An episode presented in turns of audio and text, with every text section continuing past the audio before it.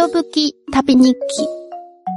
この番組は旅の話とその旅を通じて学んだこと、調べたことを話すラジオ番組です。こんにちは、ぽちこです。最近、うっかりすることが続いてます。朝、新聞を読んでたら、パシパシホールディングスっていう会社名が目についたんですね。ドンキホーテを運営する会社で、パシパシなんて変な名前だねって夫に言ったら、夫から、パンパシでしょって 冷たく訂正されました。メガネを外してよーく見てみたら、確かにパシパシじゃなくてパンパシって書かれてました。パンパシフィックホールディングスという会社名なんだそうです。それに最近近所に新しい飲食店がオープンして、てっきりハンバーガー屋さんだと思ってたんです。で、週末のお昼にでも食べに行こうと思ってたら、お昼はやってなくて、夜だけの営業なんですね。ん？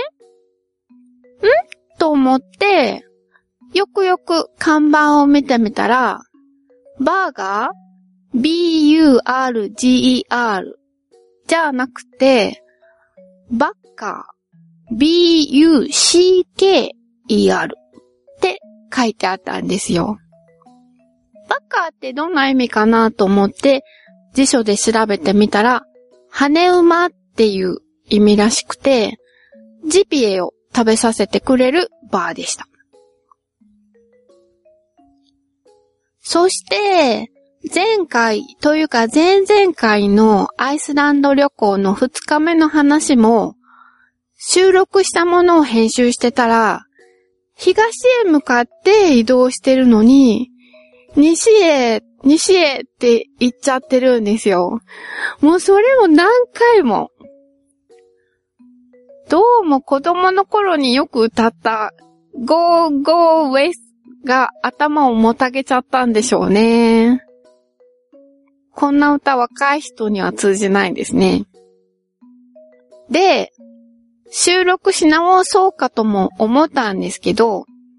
同じことを2回目に喋るのって気分が乗らないし、なんかやだなと思って、で、その部分だけをもう一回収録して入れ替えたんです。でもそれが意外に面倒で、もうそれも何箇所もあるし、おまけに微妙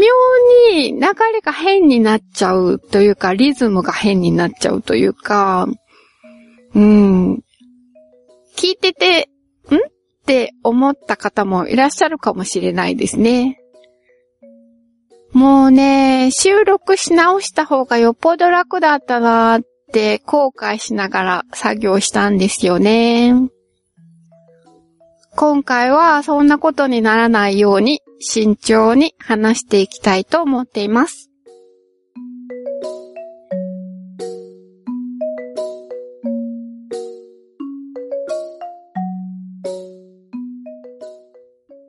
アイスランド旅行の3日目です。時は2023年8月12日金曜日です。この日の朝食はホテルの宿泊費に込みになってました。ビュッフェ形式の朝食です。まあ、一般的な感じで飲み物とかパン、ハム、チーズ、ヨーグルト、野菜、果物が並んでました。豆乳とか、ベジタリアン向けのハムとかチーズがあったりして、今はベジタリアンの人が多いかなーなんて思いました。それから、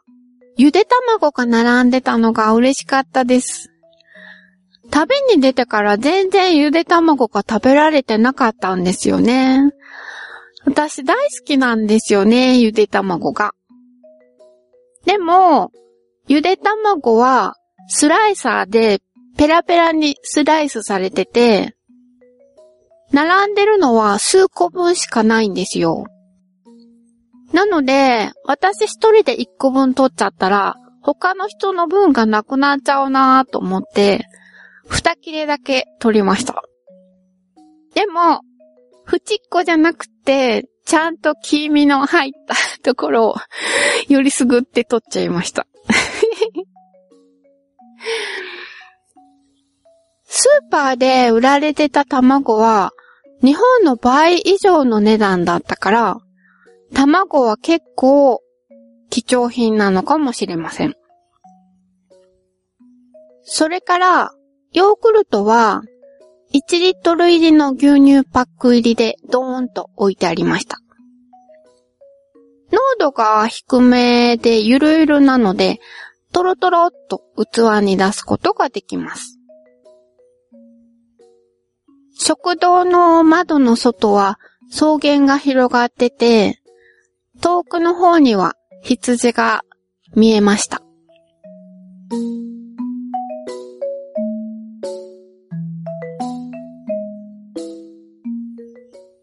さて、出かけます。泊まってたホプンという町から車で西に40分のところにあるヨークルスアウロン氷河湖を目指します。アイスランド語の地名はとっても発音が難しいです。この湖は、アイスランド最大の氷河、バトナヨークトル氷河に接した湖で、氷河が少しずつ湖へ崩れ落ちているので、湖には大きさも形も色も様々な氷河がぷかぷかと浮かんでるんです。苔と草だけしかない道路を走ってると、突然水に浮かぶ氷河が目に飛び込んでくるので、絶対見過ごして通り過ぎることはありません。おまけに広い駐車場に車や観光バスがたくさん止まっているので、さながら突然高速道路のパーキングエリアが現れたような感じです。駐車代は有料ですけどね。氷河湖は岸からでも十分に見学できるんですけど、水陸両用のボート、またはゾディアックボートっていう小さなゴムボートに乗ると、より間近でいろんな角度から氷河を見ることができます。私たちが乗ったのは水陸両用のボートです。チケットは事前にネットで購入しておきました。30分間隔くらいで運行してるので、時間を指定して購入します。ただ実際には、その間間に団体さんの貸し切りボートが挟み込まれてるんで、10分おきぐらいにボートは出てましたよ。20人ちょっとぐらい乗れるボートで、周囲にぐるっとベンチがしつらえてあるので、まずは内側を向いて、真ん中のガイドさんを囲むようにライフジャケットを着て座ります。陸上を走る間は揺れるので、こうして座ったまま。で、湖に入ってしまうと揺れなくなるので、ガイドさんの Everybody stand up の掛け声で立ち上がって、で、思い思いに氷河を眺めたり、写真を撮ったりします。でも残念ながら、この日は朝からあいにくの雨で、とっても寒かったんですよ。長袖の T シャツにライトダウン着て、フリースも着て、その上にカッパを着て、で、頭も寒いからニット帽をかぶって、で、さらに使い捨て回路も持って、それでも、ボートの上はすごく寒かったです。撮った写真を見ると、トナカイみたいに鼻が赤くなってるし、鼻水垂れてたりするし。で、写真撮ってると、もう手がかじかんで感覚がなくなってくるんで、ポケットに入れたカイロで手を温めつつ、わー、あの、表が綺麗ってなると、また手を出して写真を撮って、で、また手が冷たくなるから、またポケットに突っ込んでって感じでした。氷河の色は、白色から、それから内側からほのかに光ってるように見える淡い青色まで幅があって、また、白色に黒色のストライプが入ったものもあります。なぜ色の違いがあるのかに関しては、ガイドさんが詳しく説明してたんですけど、私にはよく理解できませんでした。混ざってる空気や不純物の量の違いみたいな感じのことを言っていたように思います。こういう時もっと英語がちゃんと理解できたらなーって思うんですけど、うーん。勉強すればいいんですけどね。なかなかね。ただ、黒い色のストライプが入ってる理由はわかりましたよ。火山が噴火した時に積もった灰なんだそうです。アイスランドにはたくさんの火山があるので、どこかで噴火があるたびに灰が降ったんでしょうね。黒い線が何本も入った氷河もありました。この湖は海とつながってて、湖に落ちた氷河はゆっくりと河口に向けて流れていきながら徐々に小さくなって海に流れ出たり、波によって浜に打ち上げられたりしています。この湖は古くからあったものではなくて、1935年頃にできたんだそうです。湖の面積は徐々に広がってきてて、現在は1975年頃の2倍の広さになってるんだそうです。そして水深もとっても深くて数百メートルあるんだそうです。湖に入り込んだ海水が氷河を溶かしているとするなら、これからもどんどん広がっていきそうな気がします。それに温暖化も影響しているみたいです。そのうちフィヨルドを形成するのではないかとも言われているんだそうです。さて、途中でボートに氷河が届けられました。人の顔くらいの結構大きなもので、かき氷を作ったら美味しそうだなって思うくらい、全く空気が入ってなくて透明なものでした。まずはみんなで持ち合いっこをして楽しんで写真を撮って、で、その後、ガイドさんがちっちゃく割ってみんなにくれました。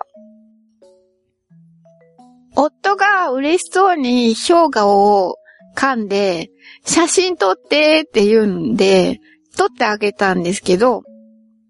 旅行から帰ってこの写真を姉に見せたら、名古屋の人は何でもかもね、市長さんと一緒だねってからかわれました。何でも噛みたくなるのは河村市長だけじゃなくて、名古屋人の特性なんですかね。ボートツアーは40分ほどで終了して、その後、氷河が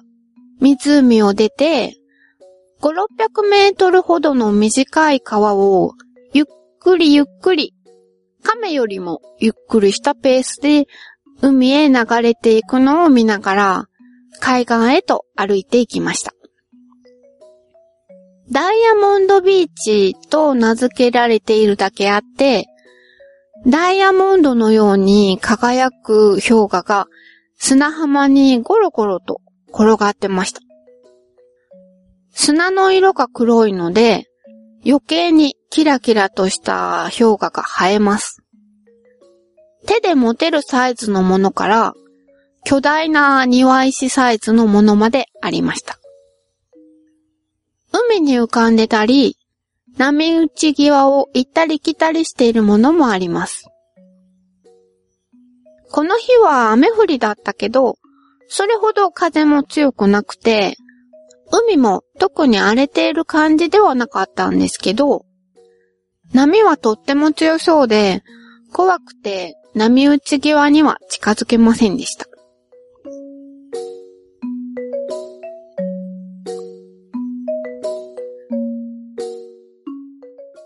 次に、車で西へ2時間半ぐらい行ったところにあるデイニスフェラビーチに行きました。日本の紀伊半島の南端にある端食い岩がある串本みたいな感じです。端食い岩のように並んではいないんですけど、海の中から杭のような岩がいくつも突き出してます。そして砂浜には、中上設理でできた大きな岩山があって、海に向かって大きな口を開いてます。その大きな口の洞窟の中に入って、天井を見上げてみると、ギュギュッとくっついた六角形が見えます。六角柱の粘土をすごくたくさん組み合わせて、それをまとめて、ギュッと圧をかけて、そしてさらに高温で表面をちょっとドロッと溶かしたような感じ見てるとちょっと気持ち悪くて鳥肌が立っちゃうんだけど、でも見ちゃう。っ ていう感じのところです。この洞窟にまつわる昔話があるので紹介したいと思います。昔々、アザラシが年に一回この洞窟に集まって、アザラシの皮を脱ぎ捨てて、一晩中ダンスパーティーをしたんだそうです。ある日の早朝、この近くに住んでいた男が、この洞窟の前を通りかかると、洞窟の外にたくさんのアザラシの皮があったので、その中の一つを家に持ち帰って、引き出しにしまって、鍵をかけておきました。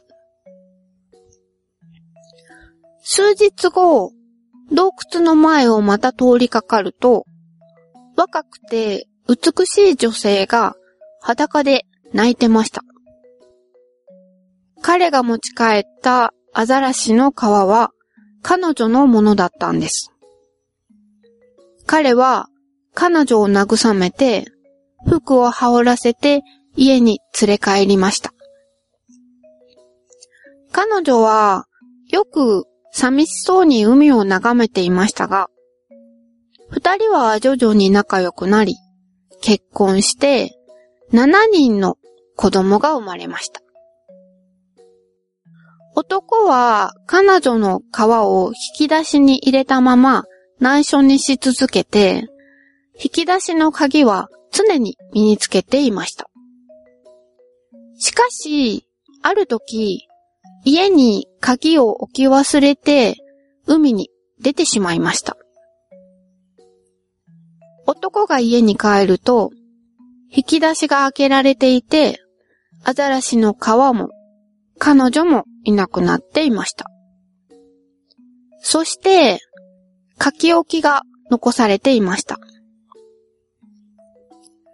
悲しいかな。私には7人の子供が海にいて、陸に7人の子供がいる、以来、男が海に出ると、ボートに一頭のアザラシが寄り添うようになり、そのアザラシは涙を流しているようにも見えました。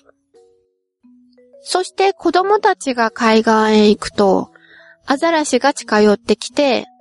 カラフルな魚や綺麗な貝を投げてきたんだそうです。でも、子供たちの母親が帰ってくることはありませんでした。おしまい。日本にも、羽衣をなくした天女が、助けてくれた人間の男と結婚するって話がありましたよね。でも、アイスランドのお話は、女性がアザラシっていうのが、北の海に囲まれたアイスランドらしいなって思いました。レイキャビックの中心にある公園の池に人魚道があったんですけど、今考えると、この人魚道のモデルはアザラシだったのかもしれないなって思いました。さて、この洞窟がある岩山の上、緑色の苔が生えたところには、小さな鳥がいっぱいいて、頻繁に飛んでいたり帰ってきたりしてます。よーく見ると、パフィンです。パフィンは、アイスランドのアイコン的な鳥で、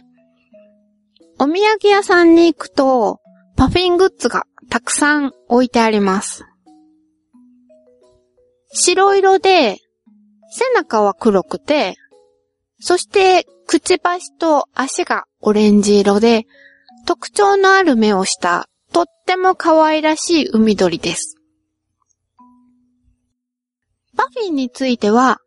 妄想旅ラジオの第83回、西角目鳥の回で紹介してます。パフィンは3種類あって、その中の一つが西角目鳥なんだそうです。それから、妄想旅ラジオを一緒にやっていたグッチーさんが、ホテル暴風雨というサイトに書いているエッセイ、妄想生き物機構でも最近取り上げているので、ぜひ読んでみてください。さて、岩の上で演奏していたパフィンは、私が想像していたよりも小さく見えました。鳩よりもちょっとちっちゃい感じじゃないのかな？写真で見るパフィンは、パフィンだけが写ってて、比較対象がないんで、より大きく感じたのかもしれません。それに、割と太っちょで、コロンとした感じなので、よりちっちゃく見えたのかもしれません。で、遠いので、特徴的な目とか、顔はよく見えなかったんですけど、白いお腹と、オレンジ色の足がよく見えました。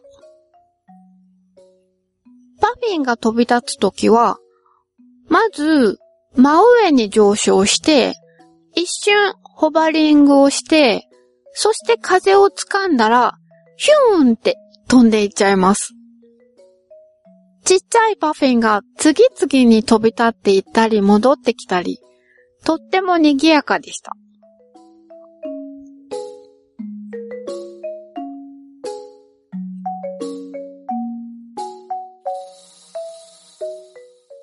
さらに車を西へ走らせて、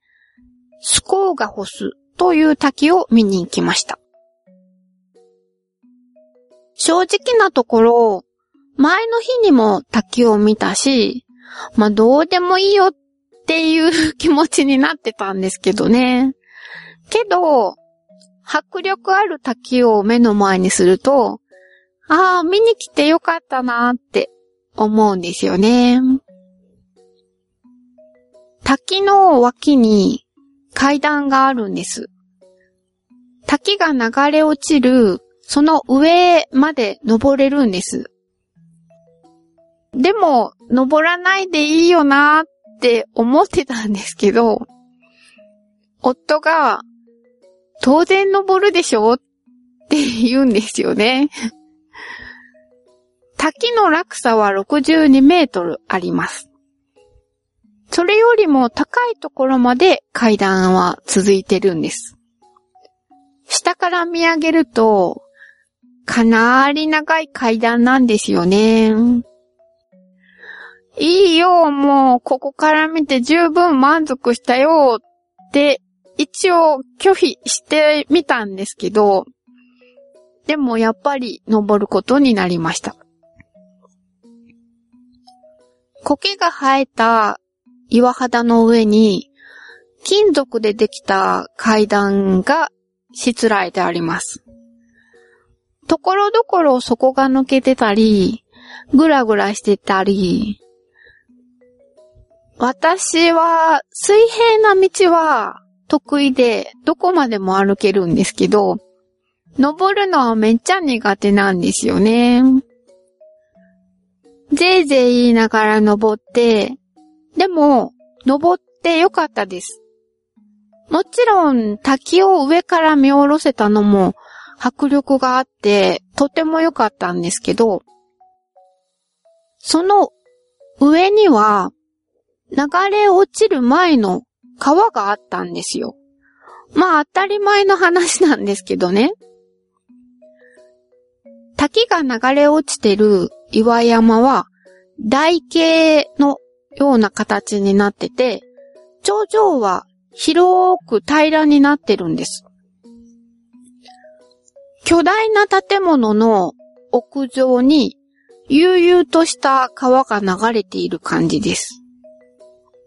屋上には別世界があったっていう感じです。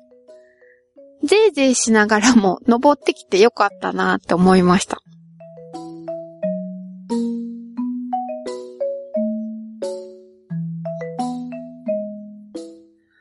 さて、本日の宿に向かいます。この日の宿はファームコテージです。朝、宿からメールがあって、あなたのコテージはイエローです。4時には鍵が開いてますからねって書かれていました。農場の一角に小さなコテージが何棟か建ってて、レッドとかブルーとか色分けされてて、で、イエローを見つけて中に入りました。こちんまりとしてるんですけど、トイレもシャワーもあるし、なんといってもキッチンがあったのが良かったです。一通りの調理器具も揃ってて、お塩とか砂糖とか油とかの調味料も置いてありました。とは言っても、もう疲れてたから、夜は特に調理はしなかったです。ウインナーをボイルして、夫がラーメンを作っただけ。で、そのラーメンは残念ながらあんまり美味しくなかったそうです。ねえ、なんでアイスランドに来てまでもラーメンが食べたいのかなっていううーん、と私は思いました。ただ、コンロは電気コンロなんで、IH じゃないんですよ。なので、お湯が沸くのに結構な時間がかかります。夕食は他に、アイスランド産の白カビタイプのチーズと、ポテトサラダ、パン、それにアルコール度2.5%のビールっていう、なんてことのない内容だったんですけど、お土産候補として、味見のために買ったアイスランドのチョコレートがめちゃくちゃ美味しくって、もう興奮しちゃいました。ウェハウスとパフをチョコレートでコーティングした溶岩っぽい感じの形のものなんですけど、そのチョコが分厚くって、もう食べ応えがあって、おまけに口どけがとってもいいんですよ。これをみんなに買っていこうって思ったんですけどね。けど、次の日は天気が良くって、車の中にチョコを置いておいたら、周りが溶けて、お隣さん同士がくっつきかけてたんです。暑い車の中って言っても、アイスランドのことなんで、どうでしょうね。30度とかにもなってないんじゃないかと思うんですよね。そんなんでくっついちゃうんだから、とても猛暑の日本には持って帰れないな。別のものを探さなきゃってなりました。でもね、アイスランドのチョコは、本当に美味しいんですよ。冬だったら、絶対たくさん買って帰ってきたのになーって感じです。